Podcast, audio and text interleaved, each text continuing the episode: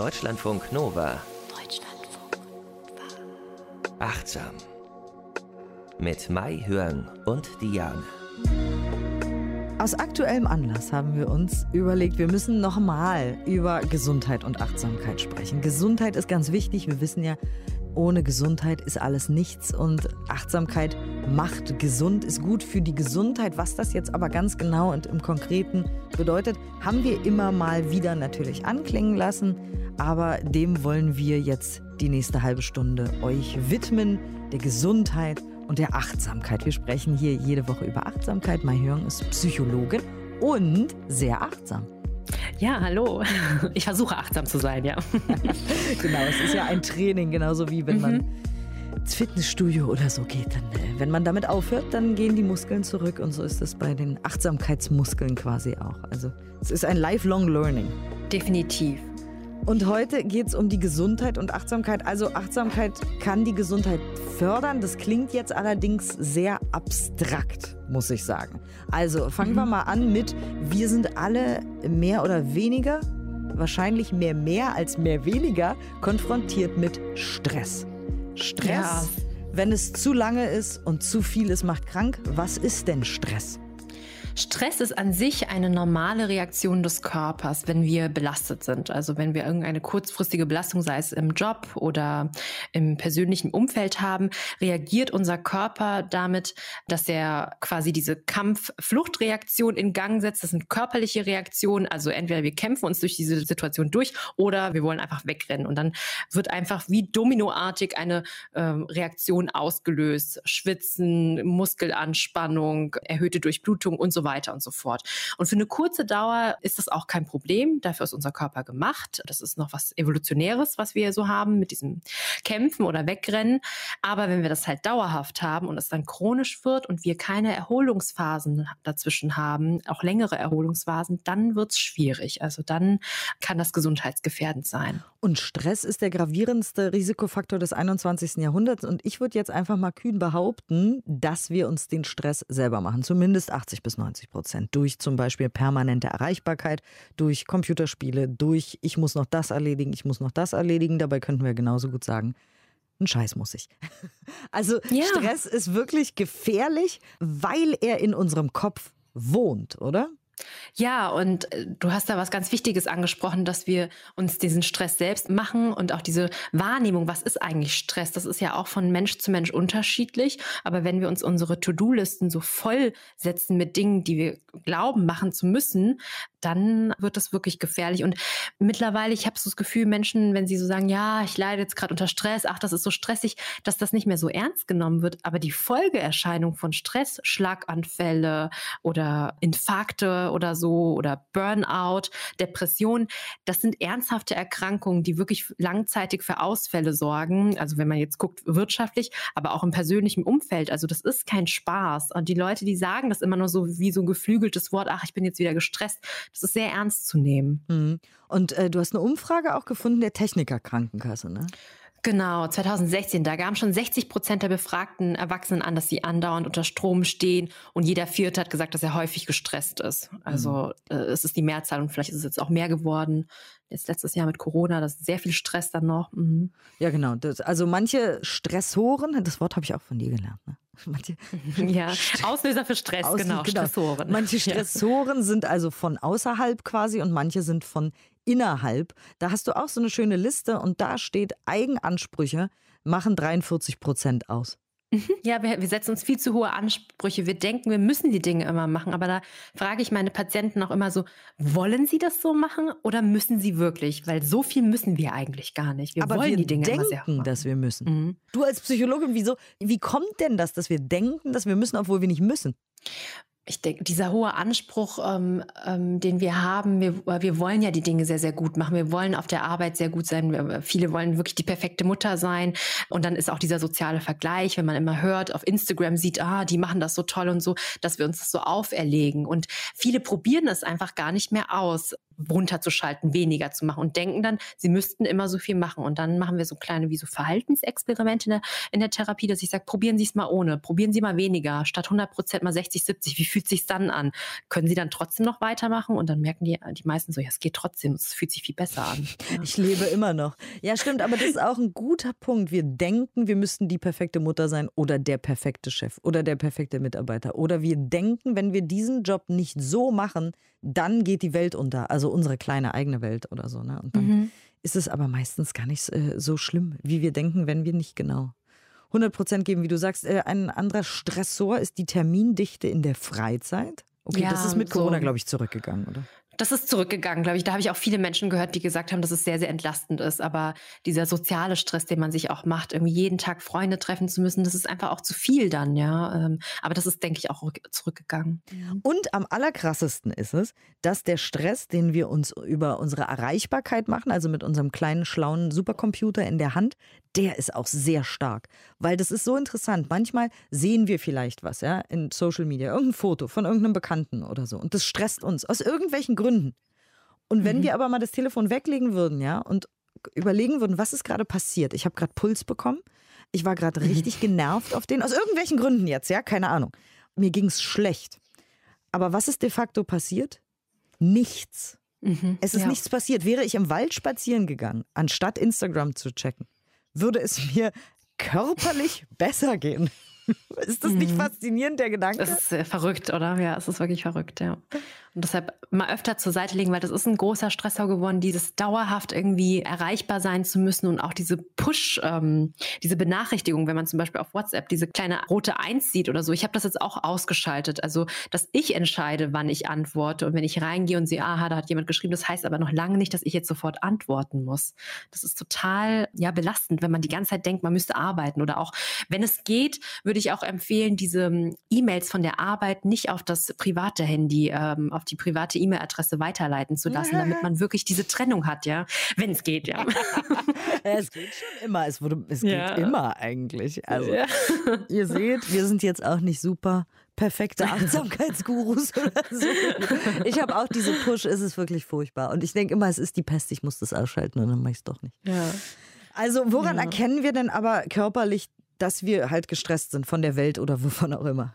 Also körperlich, das kann anfangen, dass wir ähm, vermehrt Schmerzen haben, Rückenschmerzen, Kopfschmerzen, Verspannung vor allen Dingen. Oft kommen die Kopfschmerzen auch daher, weil wir im Rücken so sehr verspannt sind, also wirklich wie so ein Brett oder so, dass das Blut einfach gar nicht mehr fließen kann. Verdauungsstörungen, das können Einschlafstörungen sein. Ähm, das heißt, man liegt im Bett und äh, liegt manchmal für eine Stunde oder länger. Die Gedanken kreisen um einen herum, man macht sich dann Sorgen und dann guckt man auf die Uhr, kann wieder nicht einschlafen. Oder Durchschlafstörungen, man macht mitten in der Nacht mehrmals auf oder dieses Früherwachen.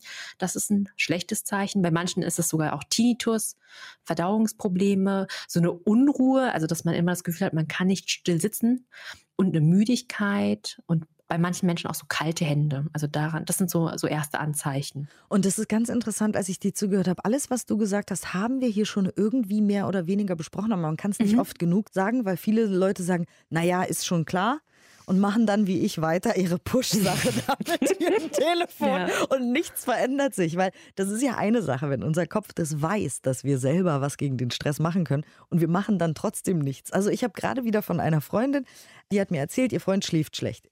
Mhm. Gleichzeitig hat sie mir erzählt, er trinkt jeden Tag irgendwie anderthalb Liter Kaffee und mhm. arbeitet 14 Stunden. Und ich so, naja gut, er könnte ja was daran ändern. Mhm. Und sie war so, wie? Ich so, naja, könnte ja irgendwas ja. ändern. Und auf die Idee kommen wir ganz oft nicht. Also, ne, du hast diese Einschlafstörung erwähnt. Wir haben schon mal darüber gesprochen, hier natürlich über Meditation, über autogenes Training, über mhm. alle möglichen Techniken, die man selber erlernen kann, damit man besser schläft. Weil, wenn man all das hat oder auch nur vielleicht ein oder zwei Symptome von denen, die du eben angesprochen hast, dann macht das auf Dauer krank, chronisch krank. Ne? Definitiv. Und vielleicht können alle, die jetzt einfach zuhören, das wirklich mal so als Checkliste so durchgehen, wenn wir das, diese Symptome, sage ich nochmal, irgendwie benennen. Und wenn man das einfach gehäuft bei sich so sieht, dann doch einfach mal ausprobieren. Push-Nachrichten aus. Man kann ja auch für eine Woche ausprobieren. Das muss ja nicht für ein Leben lang sein oder so. Und einfach mal gucken, wie es einem dann geht. Also als kleines Experiment. Und ich sage ja auch immer gerne, es gibt ja einen Koffer von Instrumenten. Ja? Mhm. Also äh, für den einen, der sagt, ich will aber meine Push-Nachrichten behalten, dafür meditiere ich jeden Tag 30 Minuten. Ja, straight on. So. Zum Ja. Beispiel jetzt. Klar, Oder das ich mache ich mach dreimal die Woche Yoga, aber die Mails von meiner Firma bleiben trotzdem auf meinem Smartphone. Mhm. Oder andersrum. Ich habe überhaupt keinen Bock auf Yoga und Meditieren. Das ist einfach nicht meins.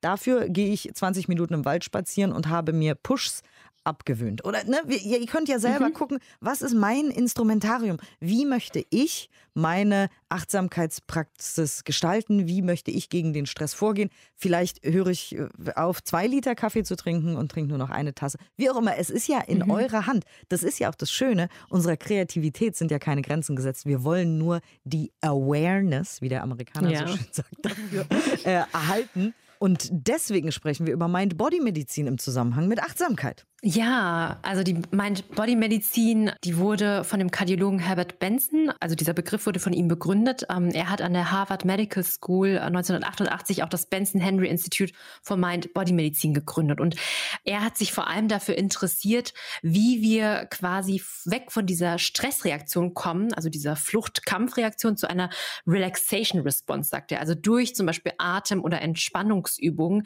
dass wir uns wieder in so einen Zustand bringen können, wo wir entspannt sein können. Und ähm, er hat vor allen Dingen auch gesagt, dass diese Selbstheilungseffekte, die der Körper hat oder Selbstheilungskräfte, dass es vor allen Dingen eine Kopfsache ist. Das hast du ja eben auch schon gesagt, Diane. Ja? Wir, wir machen uns ja den Stress auch tatsächlich. Und er hat das da abgeleitet von Meditationsstudien, wo man ganz klar sehen konnte, erfahrene Meditierende können ihren Blutdruck zum Beispiel selbst senken oder sie können oberflächlich ihre Körpertemperatur verändern oder ihre Herzfrequenz ähm, steuern. Alles durch die Atmung. Und dann hat er gedacht, so ein naja, bisschen, als wären das so. Roboter oder so. also, ja. Nee, aber wenn die, also durch die Atmung, wenn wir ja sehr, sehr langsam atmen, dann können wir das habe ich ja auch schon gesagt, den Parasympathikus, das ist Teil unseres autonomen Nervensystems, das können wir steuern. Normalerweise können wir ja nicht sagen, hier Körpertemperatur, geh mal runter, Herzschlag mal langsam, aber über die langsame Atmung können wir das steuern. Und dann hat er sich gesagt, naja, wenn die das können, ja, das heißt ja, wir können auch in anderen Feldern, in anderen Bereichen unseren Körper steuern und ihm eher dazu verhelfen, dass er sich selbst heilt. Und vorher war die Medizin wirklich so ganz Schulmedizin knallhart, Medikamente oder irgendwelche Operationen. Und hier kommt was ganz Neues hinzu, oder naja, was heißt neu? Es wird eher integriert, es wird ein bisschen holistischer, ganzheitlicher betrachtet, dass wir auch mit dem Geist arbeiten können. Meditation, Entspannungsübungen, Yoga oder auch Qigong, Ernährung gehört auch dazu und allgemein einfach noch ein Verständnis, was ist Stress und wie kann ich meinen Stress regulieren? Ich liebe dieses Thema. Ich könnte eine sechs Stunden Folge dazu machen. Ich finde das Ja. so toll, weil der Normalfall ist, sage ich jetzt mal so, man ist Mhm. krank, man geht zum Arzt und sagt, Doktor, reparier mich. Und jetzt langsam kommt ein Umdenken, dass das so nicht funktioniert. Wir sind keine Autos, wir können nicht in die Werkstatt gehen. Wir haben eine Seele im Gegensatz zu Autos. Und diese Seele spielt eine Rolle bei den Dingen, die mit unserem Körper passiert sind. Also das finde ich so toll, was du eben gesagt hast, dieser holistische Ansatz, dass man eben sich fragt, warum geht es mir denn, wie es mir geht? Warum habe ich denn jetzt vielleicht den dritten Bandscheibenvorfall und jemand anders nicht? Warum habe ich den? Ne? Mhm. Man, man kann jetzt auch nicht immer sagen, oh Gott, ich habe alles selber gebaut oder gemacht oder gebastelt oder ich wollte das so. Darum geht es nicht. Sondern es geht wirklich einfach nur, sich die Frage zu stellen, wie kommt das? Und habe ich vielleicht über Jahre zwei äh, Liter Kaffee getrunken, mich mega Mhm. gestresst, hatte immer alle Push-Nachrichten an, habe 14 Stunden am Tag gearbeitet, habe äh, privat dann auch noch Stress gehabt. Naja, Ich habe ein passendes Zitat dazu von äh, Professor Andreas Michalsen, über den wir ja auch schon gesprochen haben, aus seinem Buch Heilen mit der Kraft der Natur. Er sagt, für mich ist die Mind-Body-Medizin der Schlüssel für eine nachhaltige Wirkung. Denn sie wirkt nicht nur dem Stress als wichtigen Risikofaktor entgegen, sondern sorgt ebenfalls dafür, dass die Patienten ihren Körper neu wahrnehmen und beginnen, Verantwortung für ihn zu übernehmen. Und das ist ja genau das, was du sagst. Ja, Ja, Also- dass, man, dass man das aber auch positiv sieht. Das habe ich, ich glaube, ich habe es eben ein bisschen negativ formuliert. Das wollte ich nicht. Ich will das jetzt nochmal positiv formulieren, dass man Ja. wirklich sagt, man hat total viel Verantwortung, aber kann das doch mit Freude machen. Man ist ja äh, dem nicht hilflos ausgeliefert. Man kann jeden Tag neu entscheiden, was mache ich heute für mein Wohlbefinden.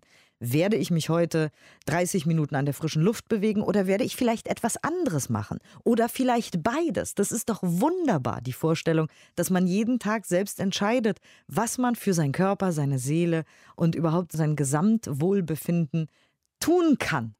Selbst. Mhm. Das ist doch ein schöner Gedanke, oder? Der ist doch ich ähm, auch, Empowerment ja. eigentlich. Ja, absolut. Also es ist wirklich eine, eine gute Nachricht, dass wir selbst etwas bewirken können, weil wenn wir nur eine Tablette nehmen und irgendwie darauf hoffen, auf gut Glück, dass die Erkrankungen weggehen, gerade bei chronischen Erkrankungen, also die Mind-Body-Medizin wird ja vor allem bei so chronischen Erkrankungen, die Lebensstil assoziiert sind, verwendet. Also zum Beispiel Bluthochdruck, Schmerzerkrankungen, Rheuma, Diabetes, das sind ja so Erkrankungen, das wirst du einfach nicht mehr los, ja. Und gerade da gibt es einfach gute Effekte und das ist so eine gute Nachricht, ja. Also, Bluthochdruck ist auch in diesem ähm, Michalsen-Buch, was ich ja auch gelesen habe, mhm. ein großes Thema. Das war eigentlich ja. fast ein bisschen wie ein Running Gag, weil gegen Bluthochdruck hilft eigentlich alles aus der Naturheilkunde. Also mhm. egal ob Yoga, Meditieren, Sport, äh, alle möglichen Sachen, äh, von denen er auch schreibt, das hilft immer gegen Bluthochdruck. Ja. Also Bluthochdruck scheint wirklich auch ein Beispiel dafür zu sein, dass das irgendwie dann doch von uns selber gemacht ist. Ja, es also, ist der Lebensstil. Es ist auf jeden Fall der Lebensstil. Also mhm. auch nicht immer natürlich, aber bestimmt ganz schön häufig. Interessant auf ja. jeden Fall. Also wir haben mehr Macht. Wir haben mehr gute Macht, als wir denken vielleicht manchmal. Dafür gab es jetzt hier nochmal die Inspiration. So, also es geht um Gesundheit und Achtsamkeit heute. Wie können wir mit Achtsamkeit unsere Gesundheit erhalten mhm. und dafür sorgen jeden Tag? Und da hast du auch noch äh, Forschung zur Mind-Body-Medizin mitgebracht. Genau. Ja, ich habe eine Studie noch rausgesucht von einer Gruppe aus äh, von der Montana State University. Ähm, das wurde publiziert 2008 im Journal of Counseling and Development. Die haben eine Untersuchung durchgeführt bei ähm, Studierenden, 33 Studierende waren das.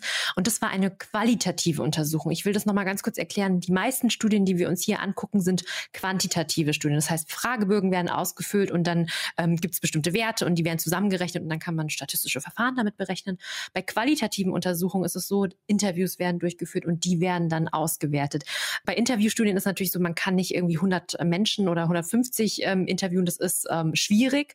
Das kann man bei diesen qualitativen Studien machen. Aber ich finde manchmal diese qualitativen Studien auch sehr schön, weil da, da sind dann wirklich Zitate von den Probanden dabei und das macht es für mich manchmal ein bisschen menschlicher und nochmal greifbarer. Mhm, also es sind nicht nur Zahlen, dazu. sondern ja, genau, verstehe. es sind nicht nur Zahlen und irgendwie ein Mittelwert oder so. Und hier war das so, die Studierenden, die haben die haben selbst in ihrem Studium schon mit Klienten gearbeitet, also im Bereich der Psychotherapie oder der Beratung. Und sie sollten an diesem 15-wöchigen Kurs teilnehmen, der so konzipiert war, basierend auf diesem MBSR-Programm. Haben wir ja hier auch schon oft genannt. Das ist dieses Mindfulness-Based Stress Reduction von John Kabat-Zinn, wo Achtsamkeit angewendet wird.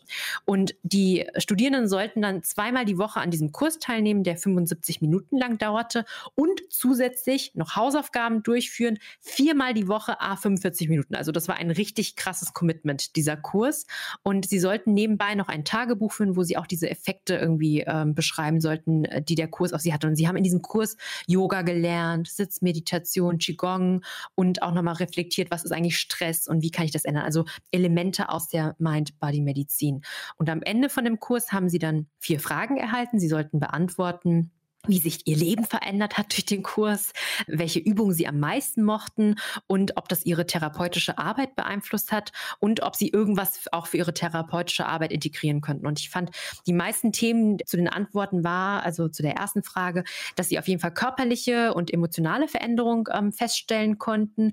Und bei den Übungen, alle Übungen fanden eigentlich gute Akzeptanz. Also bei Yoga, dass sie mehr Bewusstsein für, das, für den Körper hatten, mehr Flexibilität, Meditation, dass sie mehr Akzeptanz für Emotionen Vision haben und auch klarer irgendwie über Probleme denken können. Und Qigong, da haben sie auch so gesagt, dass sie so ein Gefühl von Zentriertheit mehr haben und auch mehr Energie und auch diese Verbindung zwischen Körper und Geist stärker wahrgenommen haben. Und das fand ich super interessant hier, als sie, äh, sie gefragt wurden wegen der therapeutischen Arbeit, ob sie das beeinflusst. Sie haben gesagt, sie können Stille besser aushalten, weil manchmal ist es ja so, man, man stellt dem Patienten eine Frage und dann kommt erstmal nichts. und dass sie damit besser umgehen können und ähm, dass sie diese Übungen auch besser besser in ihre Arbeit integrieren können. Fand ich wirklich eine sehr schöne Studie. Also. Hm. Tatsächlich, aber klang auch ein bisschen anstrengend so als Programm. Also ich meine, ich finde es ja. cool, ich würde das alles gerne machen. Ja. Aber ich könnte mir vorstellen, dass viele, ne, es ist ja auch einmal eine, eine Sache der Bewertung. Es gibt mhm. ja auch oft so Aussagen wie, jetzt soll ich auch noch Achtsamkeit üben, wann soll ich denn das noch machen? Ne? Mhm. Das ist ja jetzt auch ja. eine Bewertung. Und da wollte ich noch mal ganz kurz die Verantwortung ins Spiel bringen. Ihr müsst natürlich gar nichts, niemand muss hier irgendwas. Es ist ja unsere Entscheidung. Ne? Man muss ja jetzt mhm. auch nicht so ein Programm machen, wo man jeden Tag Yoga und Meditation und äh, ja, alles Mögliche ausprobiert und macht. Man kann aber, man kann Sachen ausprobieren, man kann Sachen im Alltag ausprobieren, man kann sich überlegen, wie viel Zeit man dafür aufwenden möchte. Und da übrigens lese ich nicht nur Sachbücher. Ein schönes Beispiel aus dem Roman, den ich gerade lese. Ich lese eine Biografie von Alma Mahler-Werfel die Frau von Mahler, Gustav Mahler, mhm. die war dann mhm. später mit dem Schriftsteller Franz Werfel zusammen. Und der hatte mit 55 einen Herzinfarkt, weil er jeden Tag drei Packungen äh, Zigaretten geraucht hat, sich nie bewegt hat, schwerst übergewichtig war und sehr, sehr, sehr viel Alkohol und fettes Essen zu sich genommen hat. Also man muss gar nichts aber man kann. Das ist doch schön, ja. dass man das heutzutage mittlerweile weiß. Horror, wirklich ganz schlimm. Oh Gott, krass, das ist so, oh Mann, ey, Raubbau at its worst. Mal wie ja. schlimm. Aber das war wieder einfach das krasseste Gegenbeispiel zu Achtsamkeit und Gesundheit herstellen mit Achtsamkeit. Ihr müsst nicht Achtsamkeit machen. Ihr könnt euch ein Instrumentarium mhm. wieder mal raussuchen und selber zusammenstellen. Und hier kommen die Inspirationen von Mai Huang. Vielen, vielen Dank. Das ist sehr, ja, sehr das ist nur ein Angebot alles. Also wirklich nicht. Also die Effekte halt von der Mind-Body-Medizin finde ich halt einfach so wahnsinnig. Also ähm, da gab es noch eine andere Übersichtsarbeit von Paul et al. Das waren ähm, 2017 deutsche Forschende. Da hat auch Holger Kramer mitgeschrieben. Den hatten wir auch in der ähm, Yoga-Folge, weil Yoga auch zur Mind-Body-Medizin gehört. Und da waren einfach so deutliche Effekte. Also mit Achtsamkeit zum Beispiel bei Fibromyalgie. Das ist so eine Erkrankung, wo du so Entzündungen einfach hast am ganzen Körper Körper. Das dauert erstmal jahrelang, bis das überhaupt gefunden wird und es ist so, so schmerzhaft. Also ich habe einfach ein paar Patienten, die das haben und die berichten, die quälen sich einfach so sehr. Und da gab es gute Effekte, dass sie besser mit diesem Schmerz leben können, also diese Schmerzakzeptanz, chronische Rückenschmerzen, dass es auch besser wurde, auch Arthritis und Rheuma und diese ganzen Geschichten, also auch mit Yoga und auch mit Qigong, dass man einfach besser mit Kopfschmerzen auch umgehen kann und also ich habe das jetzt nicht alles genau jetzt nochmal rausgeschrieben, aber wer sich dafür interessiert, das sind echt so starke Befunde einfach. Und also ihr könnt auch gerne, falls ihr noch nicht alle Folgen gehört habt, ne, wir hatten eine ganze Folge über, über Yoga, wir hatten eine mhm. extra Folge auch nochmal nur über Meditation oder, und alles hängt ja mit allem zusammen, auch eine über Angst und wie wir mit unserer Angst umgehen, weil, du hattest ja eben auch gesagt, ganz am Anfang, als es um Stress ging, dass natürlich Angst ein Stressor ist, aber auch äh, die Grübeleien. Ne? Wir haben auch mhm. eine Folge gemacht über Denken und Achtsamkeit, dass wir uns selber oft in den Wahnsinn grübeln, gerne vorm Schlafen gehen. Ihr kennt das. Am nächsten Morgen ist das Problem nicht mehr so groß. Aber ja. in dem Augenblick, wo man im Bett liegt und schlafen will, ist es unfassbar groß und eigentlich gar nicht zu bewältigen. Wahnsinn, faszinierend. Also, wir können sehr viel für unser gutes Leben tun, für unsere Gesundheit. Ne? Kommen wir noch mal zur Salutogenese oder Saluto Salutogenese. Salutogenese. Salutogenese, das sind die genau. Selbstheilungskräfte, die wir haben. Genau, das sind die Faktoren, ähm, die untersucht werden, die uns gesund machen. Das Gegenteil von, davon ist die Pathogenese. Da guckt man sich in der Forschung an, was sind alles Faktoren, die uns krank machen. Und Aaron Antonowski, der hat diesen Begriff geprägt. Der hat sich irgendwann einfach mal dafür interessiert, was macht uns eigentlich gesund? Wir gucken die ganze Zeit nur darauf, was krank macht und dass wir mal die andere Seite betrachten und hat dann Interviews durchgeführt bei ganz vielen Patientinnen und hat dann quasi so Faktoren entdeckt, die ganz wichtig sind, warum der Mensch dann irgendwie gesund ist. Also ein wichtiger äh, zentraler Faktor ist die Verstehbarkeit. Das heißt, dass wir selbst ein Verständnis dafür haben, warum wir zum Beispiel krank sind, gesund sind, dass wir die Dinge einfach für, für uns erklären können und äh, größere Zusammenhänge begreifen können. Ja, ich finde, das ist wirklich wie so ein Grundbedürfnis eigentlich, dass wir die Dinge verstehen und auch kontrollieren können. Ja. Mhm. Und dann das zweite, so eine äh, Handhabbarkeit hat er das genannt. Ich würde sagen, das ist sowas wie die Selbstwirksamkeit, dass wir wissen, wir haben Kontrolle über die Dinge und können bestimmte Dinge bewirken. Also, dass wir unser Leben auch gestalten können. Das ist das, das ist, dass wir nicht zum mhm. Arzt gehen und sagen, mach mich gesund, ja. sondern ich probiere mal erstmal selber ein paar Stellschrauben. Genau, ja. genau, genau. Ich weiß, was ich machen kann. Ich habe die Naturmedizin oder irgendwas, was mir meine Oma mal gesagt hat und ich probiere das erstmal aus. Und der dritte ähm, wichtige Faktor ist die Sinnhaftigkeit und da haben wir ja schon auch auch, mal darüber gesprochen. Ich glaube, in der Corona-Folge, als es um Werte ging. Wenn wir wissen, wir sind irgendwie eingebettet, unser Sinn hat ein Leben oder wir wissen für was irgendwie so, also uns irgendwie, äh, warum wir leben, das ist so, so wichtig für unsere Gesundheit. Mhm. Und alles drei, sagt er, wenn das so zusammenkommt, haben wir so ein Kohärenzgefühl, also dass wir so Zusammenhangsgefühl haben. Und wenn, wenn das wirklich vorhanden ist, so ein Kohärenzsinn, dann haben wir wirklich eine stabile psychische Gesundheit und dann auch eine körperliche Gesundheit. Und oh, das, ist interessant. Ja. Können wir das nochmal ganz ja. kurz zusammenfassen? Das war jetzt genau. sehr schnell. Verstehbarkeit. Also mhm. ich frage mich, kann ich verstehen, was da passiert. Also meinst du mit meiner Gesundheit oder meinst du mit der Welt? Ich denke, es ist sogar beides tatsächlich. Es ist nicht nur mit der Gesundheit, also auch wenn, wenn ich zum Beispiel irgendwie krank bin oder so, dass ich mir das irgendwie erklären kann, aber auch allgemein in der Welt dann, ja. Okay, mhm. aber weil manche Sachen sind tatsächlich einfach so komplex, die verstehen wir einfach nicht. Ja, das ist also, ich denke, gut, wir können nicht den Anspruch haben, alles, alles zu verstehen, aber im Groben und Ganzen wollen wir die Dinge besser verstehen, denke ich. Also zum Beispiel auch jetzt dieses Management mit Corona oder so. Wenn Leute das Gefühl haben, sie verstehen die Nachrichten, sie wissen, was passiert oder so, geht es ihnen besser, als wenn sie überhaupt gar keine Ahnung haben. Okay. Ja. Also so ein mhm. bisschen Verstehbarkeit, vielleicht auch äh, den Fokus darauf, was will ich wirklich verstehen, würde ich sagen. Mhm. Weil ich weiß jetzt ja. nicht, ob ich höhere Mathematik verstehen nee, will. Das nicht, so. ja. Und da geht es mir jetzt auch nicht schlecht, wenn ich das nicht verstehe. Mhm. Das finde ich auch in Ordnung. Jetzt nur so als Beispiel. Ähm, mhm. Also die Verstehbarkeit der Dinge, die mir quasi wichtig sind, können wir jetzt Genau, ja. Das sollte eine eigene Relevanz haben, ja. Genau, dann die Handhabbarkeit, das eigene Leben gestalten. Okay, das verstehe mhm. ich. Wenn man sich immer anderen Leuten ausgeliefert fühlt, dann geht es einem nie gut. Also ob es mhm. die Chefin ist oder der Ehemann oder die Kinder oder der Nachbar oder wer auch immer, wenn man sich anderen Leuten ausgeliefert fühlt, geht es einem schlecht. Und mhm. dann am Ende die Sinnhaftigkeit und das Vertrauen.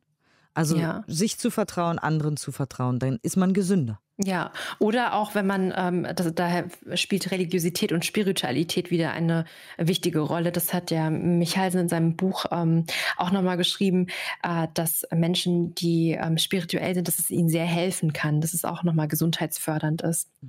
Also mhm. Sinnhaftigkeit, genau, wenn ihr auf die Suche geht nach eurem Sinn und nach dem Vertrauen in euch vielleicht und auch zu anderen, dann wird es kohärent, das Ganze, und das macht dann gesund. Und das äh, mhm. ist, schaffe ich es nochmal zu sagen, Salutogenese. Gene ja, genau. Okay. Ja. Siehst du, wieder ein neues Wort ja. aufgenommen. Ja. Und jetzt hast du uns natürlich auch eine Übung mitgebracht. Ja, ich habe heute mal was anderes. Ich habe eine Qigong-Übung mitgebracht. Ach, das heißt, da bewegen wir uns jetzt? Genau, wir bewegen uns jetzt. Und ich versuche es so gut wie möglich zu beschreiben, weil ihr mich ja nicht sehen könnt. Oh, das ist spannend. Wir haben uns noch nie zusammen bewegt. Okay, also ja. sonst gab es immer Meditationen ähm, genau. oder Atemübungen oder so, aber jetzt ja. bewegen wir uns zusammen, mhm. weil es geht um Gesundheit. Wir haben übrigens mit Absicht nicht gesagt, Krankheit und Achtsamkeit, mhm. sondern Gesundheit ja. und Achtsamkeit, weil wir die ja selber herstellen wollen oder zumindest alles, was in unserer Macht steht, alles, was möglich ist, für unsere Gesundheit tun möchten. Und ja, es passieren manchmal auch Sachen, auf die wir keinen Einfluss haben. Das wissen wir schon auch. Aber wir wollen wenigstens das, worauf wir Einfluss haben, irgendwie beeinflussen. Zum Beispiel mit einer Qigong-Übung. Vielen, vielen Dank. Die hast du uns jetzt mitgebracht. Also auch hier wieder, wenn ihr im Auto seid, habt ihr gerade leider Pech gehabt. Das ja. müsst ihr dann einfach später zu Hause machen. Oder, wenn es nicht so kalt ist, auch an der frischen Luft, ne? Im Park? Gerne. Also das habe ich aber auch mit meinen Patienten gerne rausgehen und im Park machen. Mhm. Also jetzt eine achtsame Sportübung, eine sportliche Achtsamkeitsübung, ein bisschen von beidem von Mai Hyung. Und bitteschön, ich freue mich. Dies ist eine kurze Qigong-Übung, die du im Alltag zwischendurch immer wieder üben kannst, um dein Körperbewusstsein zu trainieren und auch etwas wacher zu werden. Du kannst die Übung im Stehen machen oder im Sitzen.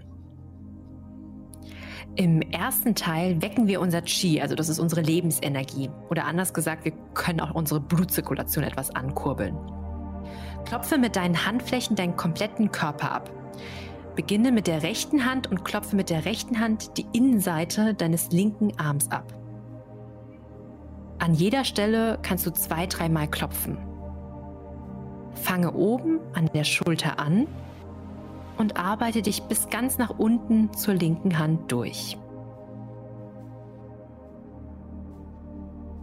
Achte darauf, dass du nicht zu fest klopfst, aber es sollte auch nicht zu leicht sein. Und nun die Außenseite des linken Arms. An den Gelenken, also dem Handgelenk oder dem Ellbogen, kannst du auch etwas verweilen und häufiger klopfen, also vielleicht fünfmal.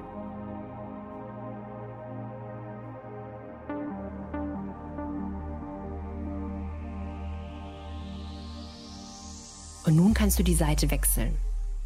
Die linke Hand klopft die Innenseite des rechten Arms ab. Jeweils zwei, dreimal an einer Stelle. Und dann runter zur rechten Hand.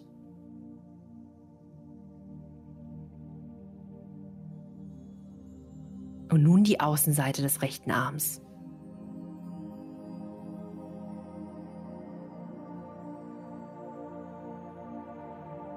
Klopfe nun mit beiden Händen deinen Rücken, dein Gesäß, die Hinterseite des Oberschenkels und die Waden ab. Und klopfe nun vorne die Schienbeine und Oberschenkel ab.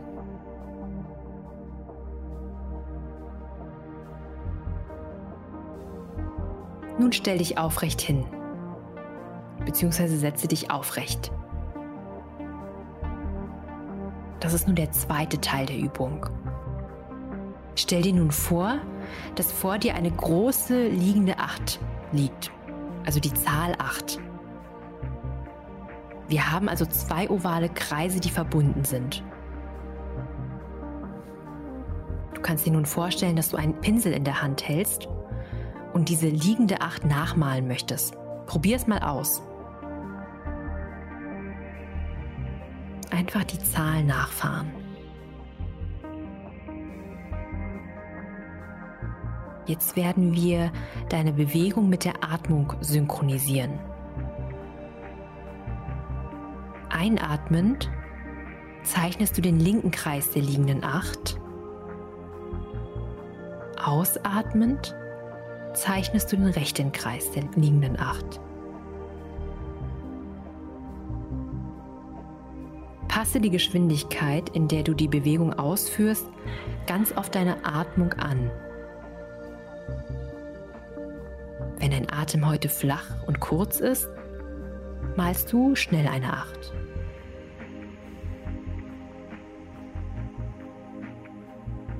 Oder du lässt dir ganz viel Zeit, und malst eine besonders große Acht.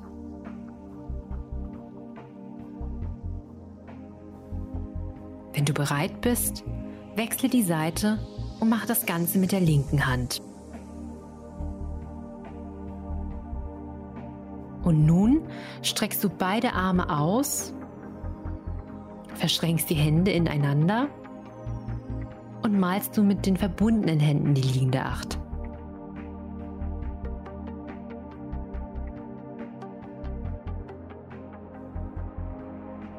Mach das für einige Atemzüge und beobachte, wie sich das Tempo und deine Atmung etwas verlangsamt.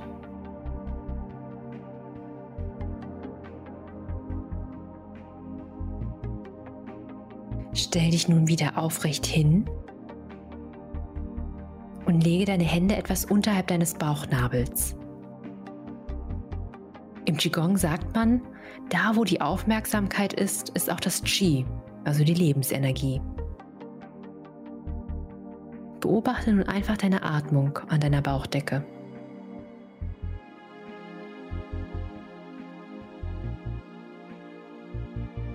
Diese gesammelte Energie kannst du nun jemandem schicken, der gerade auch etwas Energie braucht.